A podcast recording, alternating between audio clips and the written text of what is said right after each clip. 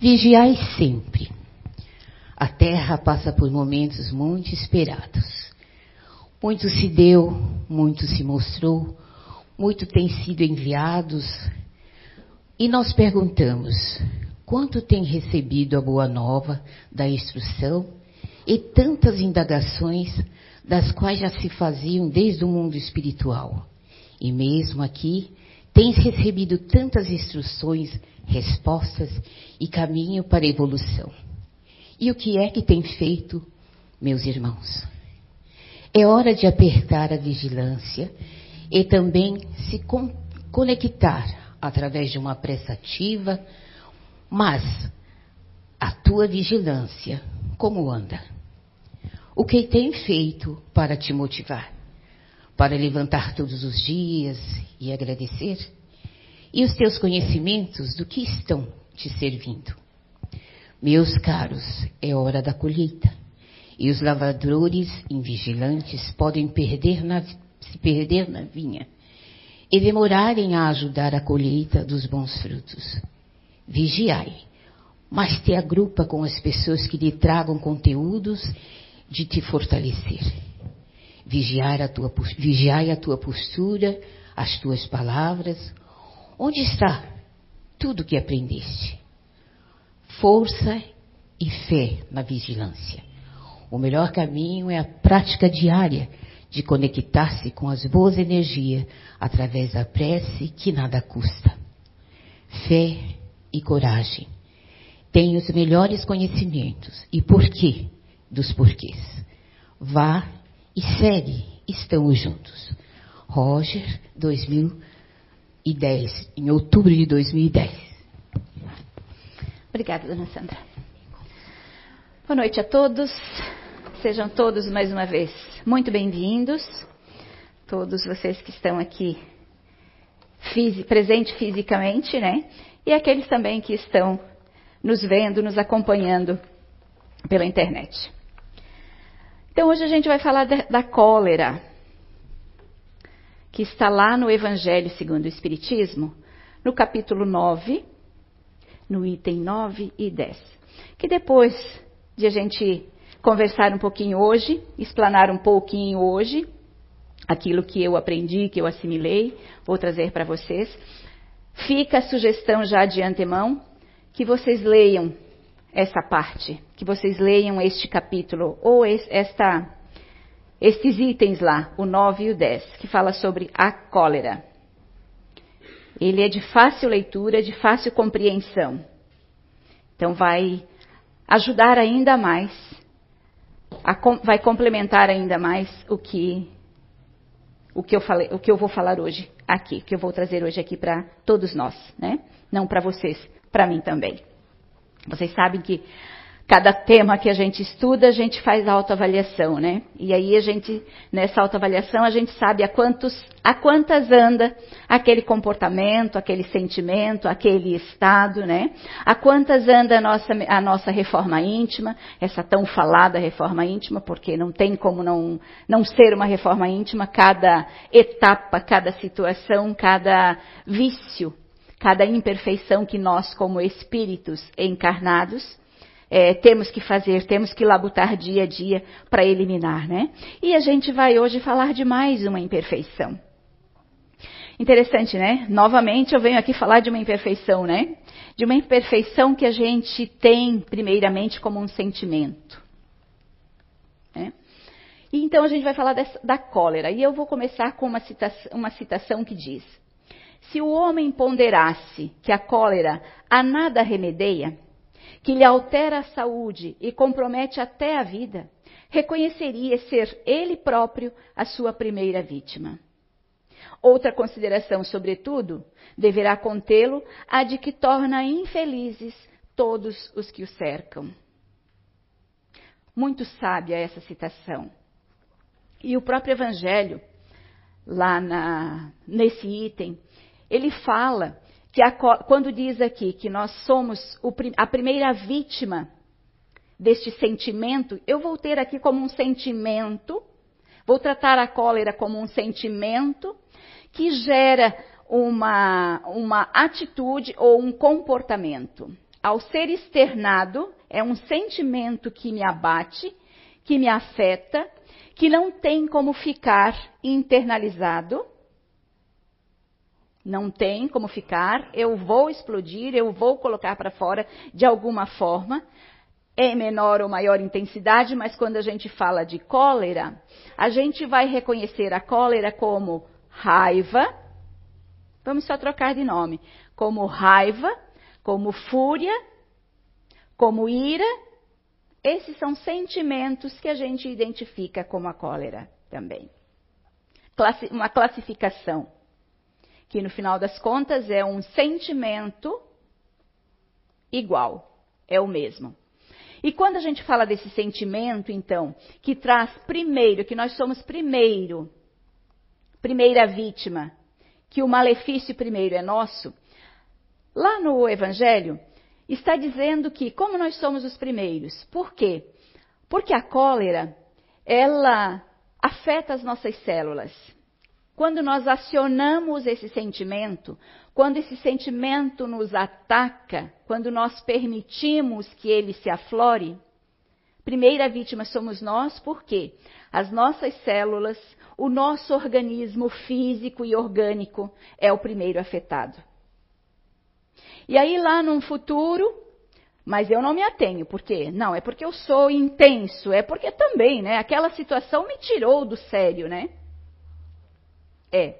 Mas lá na frente, esse comportamento, esse, é, esse defeito nosso do espírito, não do corpo físico.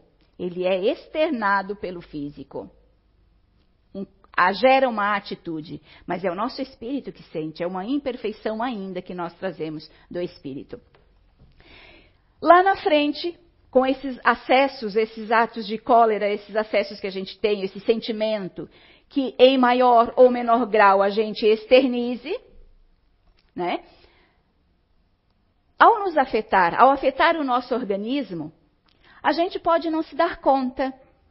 Lá na frente eu posso é, descobrir uma doença, de repente acabo, vou ao médico, descubro que os meus rins, ou o meu rim está afetado, o meu fígado está afetado, é, seja o que for no nosso organismo. Mas como? Se eu sou uma pessoa super saudável, uma pessoa que é, se exercita sempre, eu cuido do meu físico, eu cuido também da minha alimentação, eu me exercito, olha, eu estou em plena forma. Como acontece de, de repente, surgir uma doença no meu organismo? Entenderam? quando somos as primeiras vítimas, vítimas de nós mesmos, né? No final das contas, nos, das contas, nos tornamos algozes de nós mesmos. E depois, com esse comportamento, as pessoas ao nosso redor, as pessoas a quem amamos, vão sofrer as consequências também.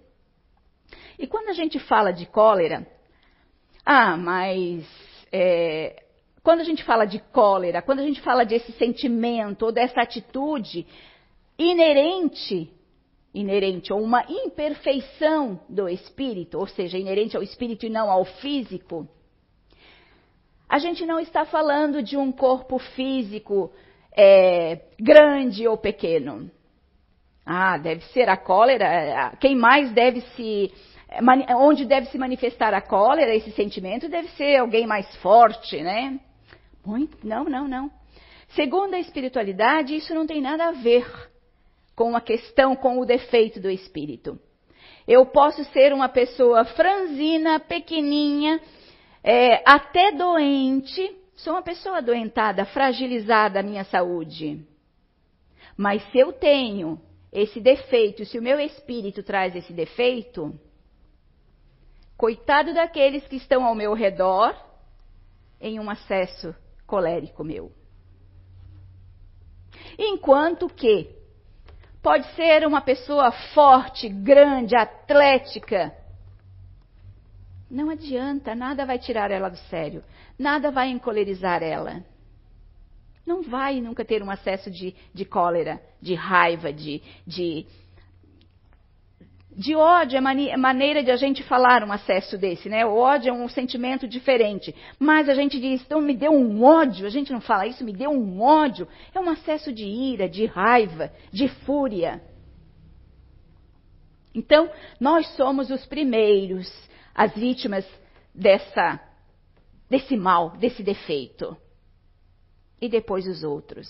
A gente vê muito por aí, e interessante que, ultimamente, a gente tem visto, tem sido muito frequente. E essa semana eu ainda vi um fato que me, me, me levou a pensar sobre a cólera. Uma criança, não sei onde foi, agora não me recordo, também não vem ao caso. Uma criança, acho que de uns seis anos de idade, também posso estar mentindo alguns fatos que não me recordo bem, mas o teor da, da, da situação. É, chegou no hospital já sem vida, porque tinha assim dizendo os pais, o pai não era o pai, era o padrasto, que a criança tinha se enforcado numa, numa grade de janela. E aí, na biópsia, na autópsia, na biópsia, né? Necrópsia, né? Necrópsia. Autópsia. Enfim, nessa situação do, do perito que vai, que vai examinar o corpo, determinou-se que não havia sido isso, não. Que o que aconteceu com essa criança foi afogamento, esgoelamento, como eles disseram. Tinha os dedos lá. Se num acesso de cólera, se a gente pegar um adulto, a gente já vai fazer um estrago, imagina você pegar uma criança. E não é só porque a criança é indefesa. É porque ela não tem a força de um adulto. E principalmente em um momento de cólera. E quando acontece muito isso? Quando a criança chora que nós não temos mais paciência, nós estamos numa correria no dia a dia, nós, a, gente não tem mais paciência para, a gente não tem paciência nem para educar, nem para alfabetizar, para ajudar um filho da gente ou, ou uma criança num, é, numa lição de casa. Porque eu estou cheio de problemas. Mas é a vida. São escolhas que a gente fez. Mas eu não escolhi ser mãe, eu não escolhi ser pai, mas já é. E você, como ser consciente, você tem uma grande, uma enorme responsabilidade. Quer você queira ou não, quer você aceite ou não. Aceitando ou não, nós responderemos por isso. Por cada atitude nossa.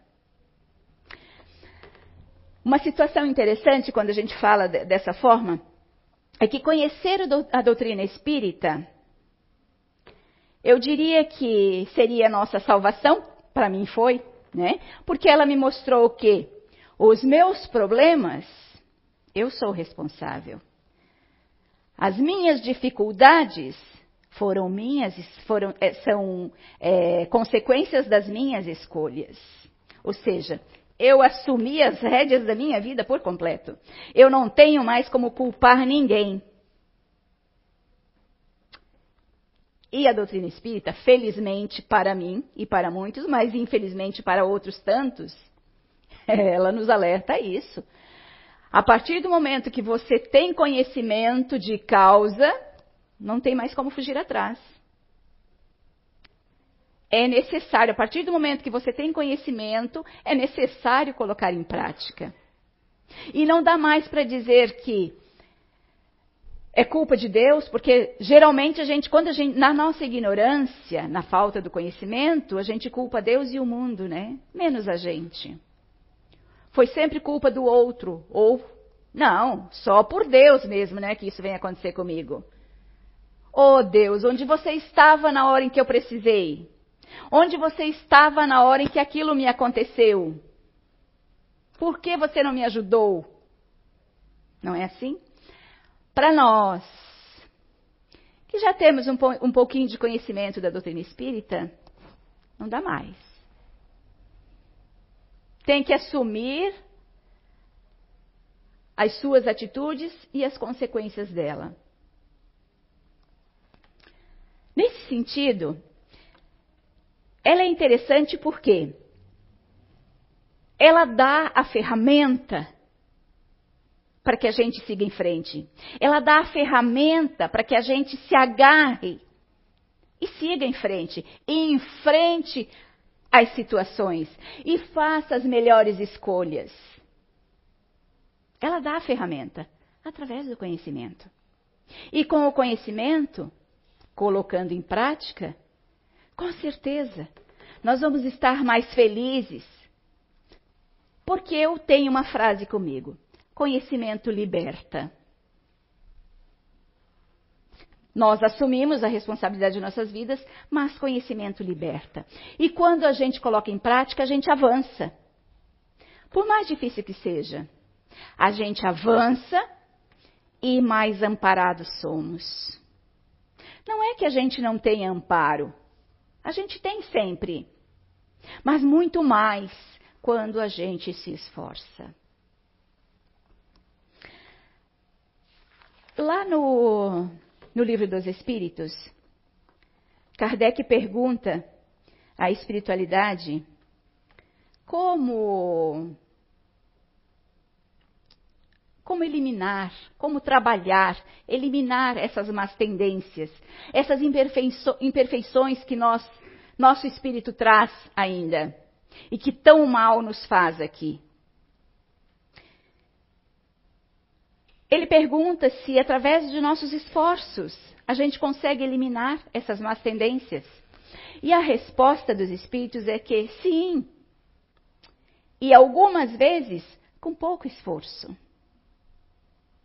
O problema está que, na maioria das vezes, e para muitos de nós, nós não queremos. Nós não, não, não nos esforçamos o suficiente. Como é que a cólera nos abate? Como é que a gente pode reconhecer de onde vem? Para começar, a cólera, ela é inerente ou ela é filha do orgulho. Vamos fazer uma, uma pequena avaliaçãozinha para ver a quantas anda o nosso orgulho ou o quanto nós estamos suscetível de um ataque de cólera. Antes disso, Quantos de vocês já teve uma raiva, pelo que quer que fosse, às vezes com você mesma fazendo alguma coisa e você pega uma xícara e atira longe. Você pega um pincel, me veio pincel, e joga longe. Você pega algo e chuta. Porque não deu certo, porque não saiu como você queria. E às vezes, eu chuto algo, eu chuto a cadeira, porque eu porque eu tive uma notícia que não me agradou. Eu falei da criança, né? O quanto a gente está vendo e várias outras situações, mas me lembrou esse caso ali. Mas é o que tiver na nossa frente, sejam coisas ou pessoas. Olha, por uma notícia ruim, uma notícia que não foi ruim, a gente já vai ver o, a, o quanto a nossa cólera, a nossa ira, o quanto nós temos dentro de nós. Mas a ponto de eu descontar num objeto inanimado, a ponto de eu descontar, eu tenho que descontar, porque a partir, desse, a partir do momento em que esse sentimento ele é atiçado, ele vai vir para fora. Eu vou descontar em alguém. E é onde aquela citação diz que, primeiro, eu sou a vítima da minha própria cólera, do meu próprio sentimento. E depois depois Deus nos acuda, né? Quem estiver por perto, né? Ou o que estiver por perto. Mas vamos lá. Vocês já, já tiveram algum acesso? Não precisa me dizer, não é para me dizer, mas é para pensar. Nós estamos aqui para aprender, para refletir sobre os temas que a gente traz aqui e o quanto é necessário colocar em prática, o quanto a gente obtendo o conhecimento, porque o conhecimento, como eu disse, é libertador. E ele, o conhecimento, é que irá nos auxiliar nesse melhoramento, na liberdade, em nos libertarmos, eliminarmos a cólera de nós. O conhecimento e o autoconhecimento. Porque conhecimento sem prática, conhecimento morto. Vai estar lá, mofando. é necessário colocar em prática. Então, quanto mais nos conhecemos, quanto mais obtemos conhecimento e quanto mais nos autoavaliamos, vamos identificar, através do conhecimento, vamos identificar em nós. Como identificamos em nós? Precisamos ser elogiados no dia a dia? Necessito do elogio? Seja em casa, seja no trabalho, seja entre os amigos, ou seja, por eu vivo, eu existo, o meu meio em que eu estou inserida ou inserido, né? Eu preciso de elogios? Em que grau? Vamos, vamos nos autoavaliar. Eu preciso ser reconhecida? Eu quero ser reconhecida? Eu quero estar em destaque? Eu preciso, estou sempre disputando o primeiro lugar nas situações? As coisas têm que ser feitas do meu, executadas, feitas do meu jeito. Vamos, vamos nos autoavaliando aí. Porque quando situações queremos ser obedecidos também, aqui eu mando e quero ser obedecido. Por quê? porque sou eu que trago o sustento para casa. Eu não estou falando de homem, não estou falando disso, não estou falando do, do, que o homem sustenta. Tem mulheres que sustentam a casa também, né?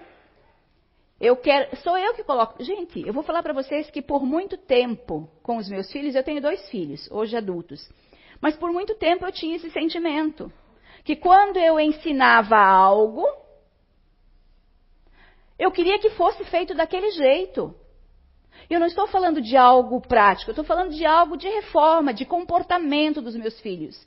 Tem que ser feito, porque aqui sou eu quem mando. Enquanto eu sou a provedora aqui, eu quero ser obedecida. Eu tive por muito tempo esse sentimento. Não era imposto, não era falado, de, é, era imposto sim, mas não era falado, não era é, massacrado, não era aterrorizado. Eu não aterrorizava meus filhos dessa forma. Por isso pensem bem. Eu tinha o meu jeito de deixar bem claro que quem mandava ali era eu. É para quê? Para os meus filhos me odiarem depois? para os meus filhos quererem sair de casa o quanto antes? Para os meus filhos não quererem, não terem vontade, não terem saudade da mãe? Para os meus filhos, em algum momento, dizer: Ah, eu, eu gosto mais, sentirem que gostam mais de estar fora de casa do que em casa? Avalie bem isso. O quanto, em que limite, em que grau está.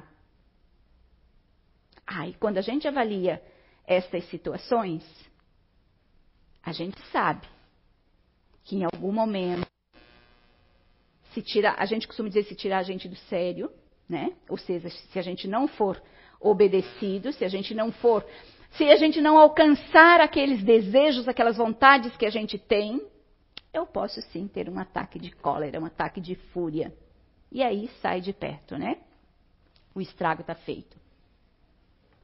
E a gente vê muitos, muitos estragos por aí.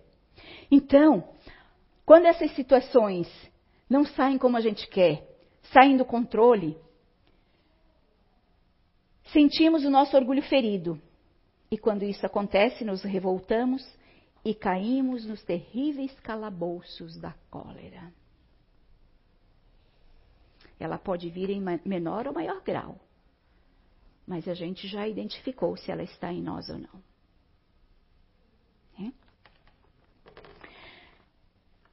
Ainda falando do, de sermos as primeiras vítimas, Emmanuel nos ensina, lá no livro Pensamento e Vida, com psicografia de Chico Xavier, que a cólera e o desespero, a crueldade e a intemperança criam zonas mórbidas de natureza particular no nosso cosmo orgânico, ou seja, no nosso corpo, né? Impondo às células a distonia ou a disfunção é, pela qual se anulam quase todos os recursos de defesa. Ou seja, a nossa imunidade acaba caindo. Abrindo-se campo fértil. Ele usa outra palavra, mas eu fui pesquisar o significado e é um campo fértil, né? Para a cultura de micróbios patogênicos. Lembra das doenças que eu falei? Que a gente, de repente, surge e a gente não sabe de onde, para quê? Se eu tenho uma vida super saudável, me exercito, me alimento bem. Mas isso é o físico. E o espírito? Que alimento nós estamos dando para o espírito? São dois cuidados. São duas reformas. O corpo é um e o espírito é outro. E os dois têm que andar em conjunto, têm que andar em comunhão. Então, a gente abre campo é, fértil para a cultura desses micróbios patogênicos nos órgãos menos habilitados à resistência. Ou seja, onde baixou a imunidade. E a gente sabe. Nós sabemos no nosso corpo, nós já identificamos onde está, qual é o meu lado mais frágil. O que me pega primeiro? Ah, o tempo muda, eu já tenho gripe. O tempo muda, eu já tenho rinite. Ah, eu sou bem propensa a ter do dores de ouvido. Bem propensa a ter, do ter dores de garganta. A gente, a gente identifica.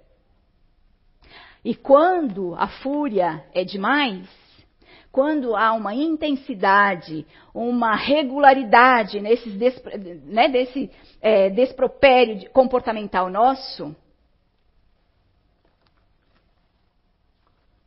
é bem mais forte.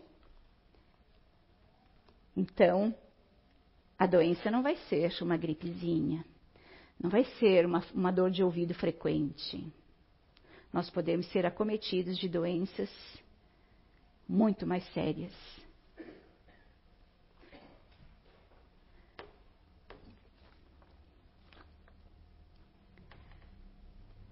A cólera se apresenta.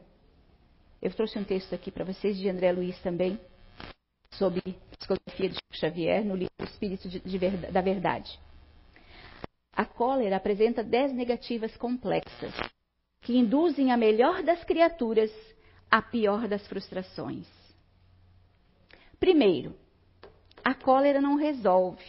Ou seja, ter um acesso de cólera, a gente já viu. Que ela traz é um prejuízo enorme. Mas aqui, de forma mais sutil, mais leve para a gente entender. Vamos dizer que a gente não tem esses rompantes de cólera. Mas eu, eu gosto de ser obedecido, eu, eu gosto, então, cuidado, eu tenho os meus rompantezinhos. A gente está falando de graus aqui, né? Esse texto é bem. Vamos, eu vou colocar aqui para nós, que já somos ditos espíritas, que já colocamos em prática o conhecimento, né? Que já tentamos ser bons, ser do bem, né? Então vamos colocar dessa forma mais leve. Que a cólera não resolve, ela agrava. A cólera não resgata, ela complica. A cólera não ilumina, ela escurece. A cólera não reúne, ela separa. A cólera não ajuda, ela prejudica.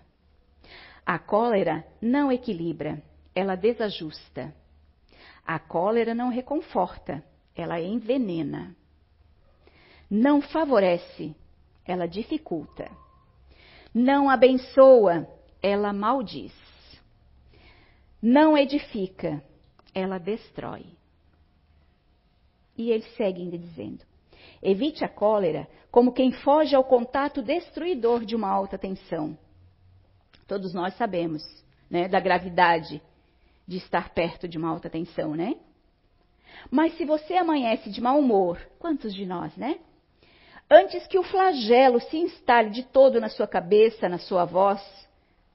Ou seja, quantos de nós já não nos deparamos com um ou vários dias amanhecendo de mau humor, que não quer que ninguém fale comigo? Ainda tem que ainda dá uma desculpa assim, não fale comigo eu, antes de eu tomar meu café, né? E se falar antes com você, vou responder mal-humorado. Vou olhar atravessado. Já estou começando um perrengue para o dia, não é? Já estou desarmonizando o meu ambiente, já estou prejudicando outra pessoa também, né? Então, antes que comece o dia,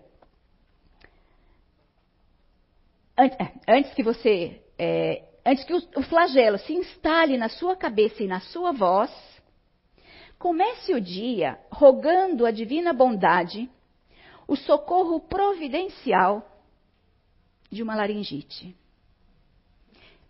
Eu achei graça também. Mas é bem interessante.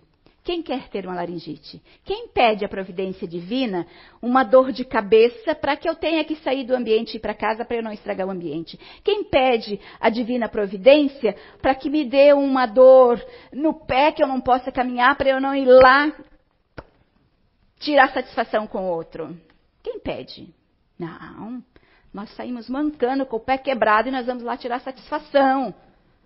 Quem ele pensa que é fala mal de mim? Quem ele pensa que é ter feito isso? Quem. Não é assim? Esses são os nossos rompantes.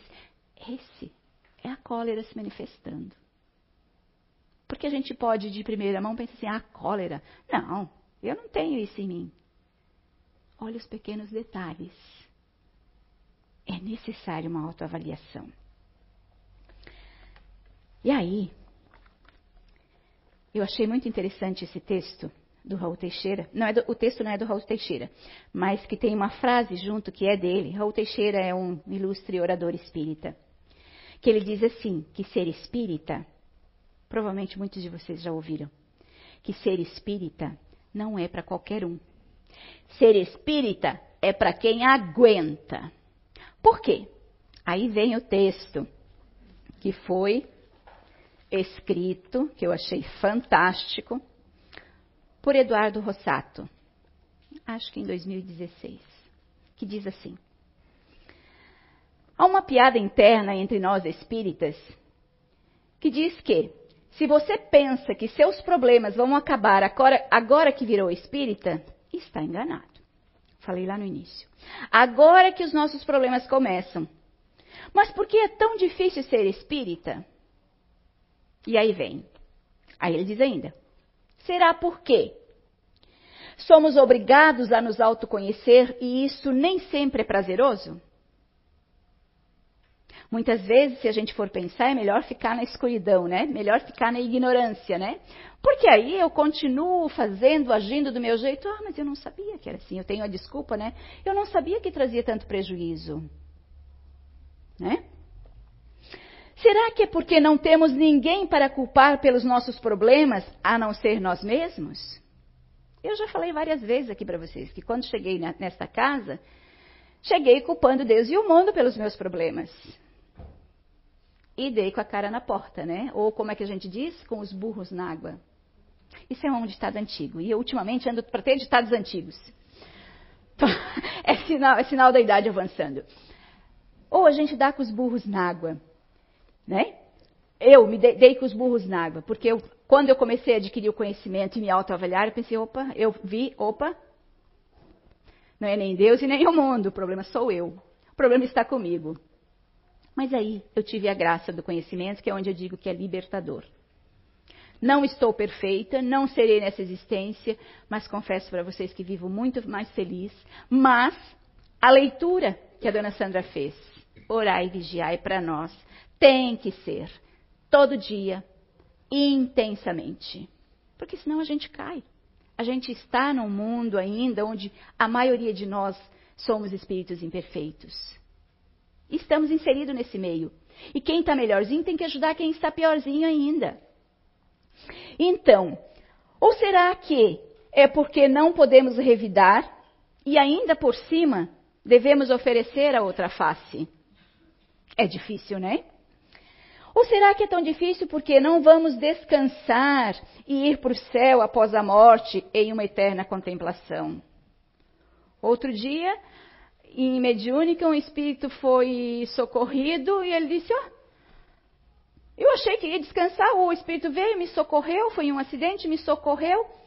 E já foi, me levou para um lugar que eu nem queria ir, não era tão legal assim.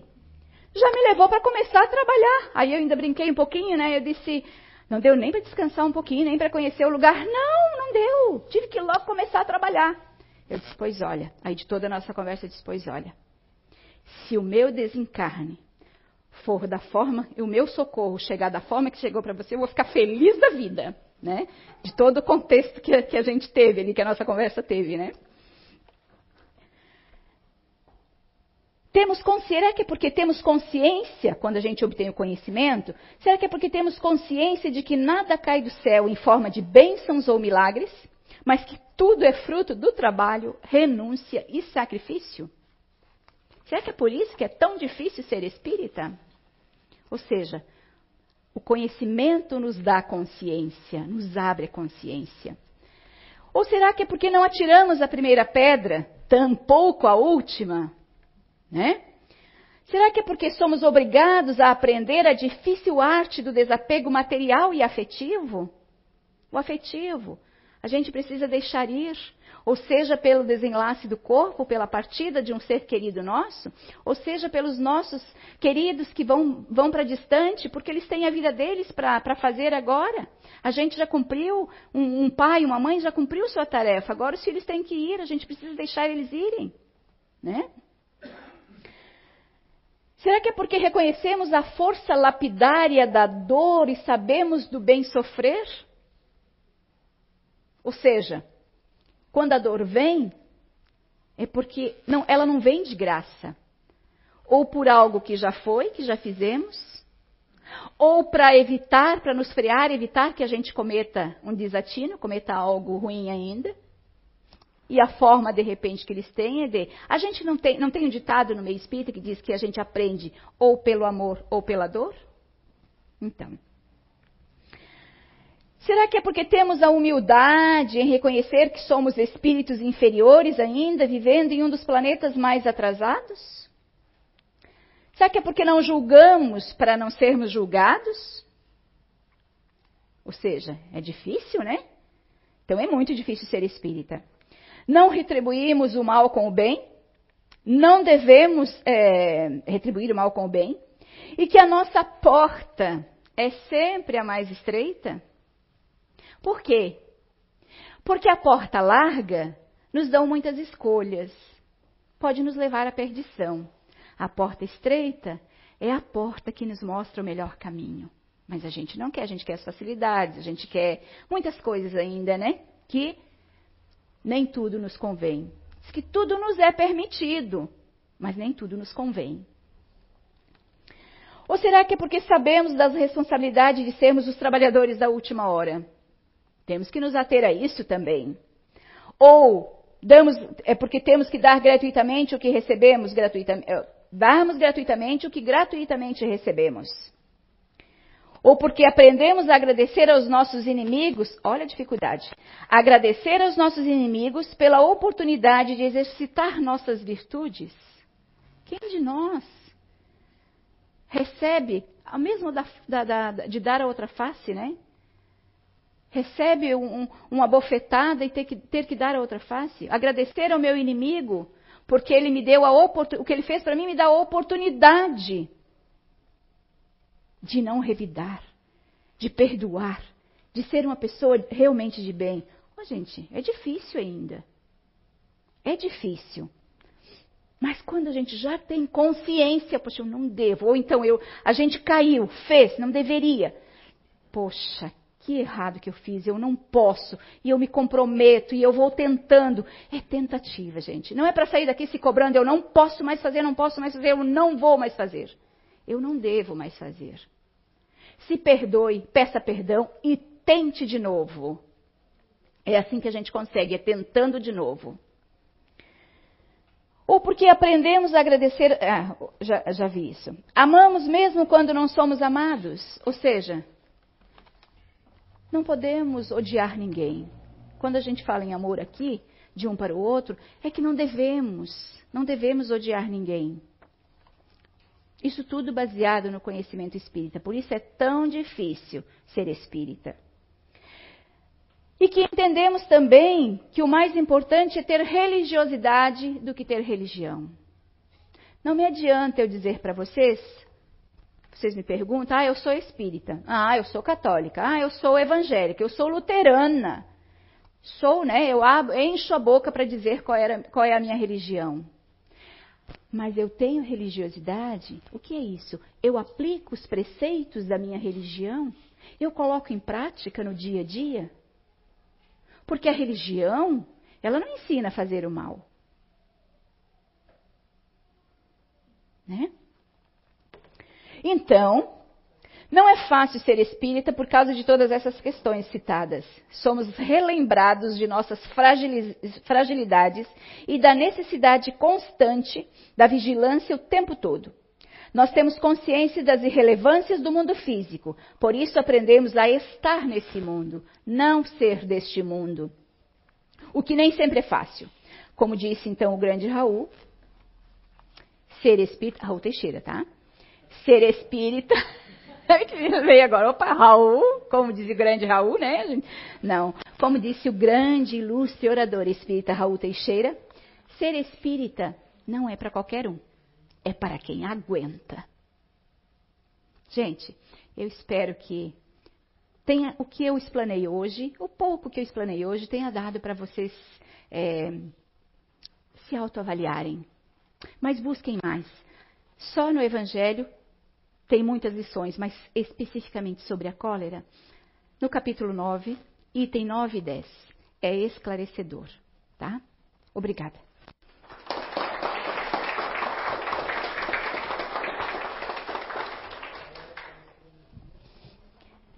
Vamos então, vou fazer oração de pé, tá, gente? Agora os passistas estão se posicionando para dar o passe. Vamos fechar os nossos olhos. Elevar nosso pensamento ao alto, ao Mestre Jesus, aos amigos espirituais que todos nós temos, mas não lembramos deles, aos nossos guardiões, protetores que nos acompanham, nos auxiliam, nos intuem, cuidam de nós no nosso dia a dia aqui encarnados. Nossos agradecimentos a eles e pedimos que continue nos auxiliando, nos dando forças, nos mostrando os caminhos, nos intuindo para que possamos fazer as melhores escolhas na nossa vida. Obrigada pelo conhecimento libertador Obrigada pela vida, pela oportunidade da encarnação, que é a oportunidade do refazimento de nosso espírito. Obrigada por tudo. Que possamos nós todos aqui levarmos as boas energias para os nossos lares, para o nosso repouso da noite e que amanhã as nossas dificuldades possamos encontrar as soluções. Que assim seja.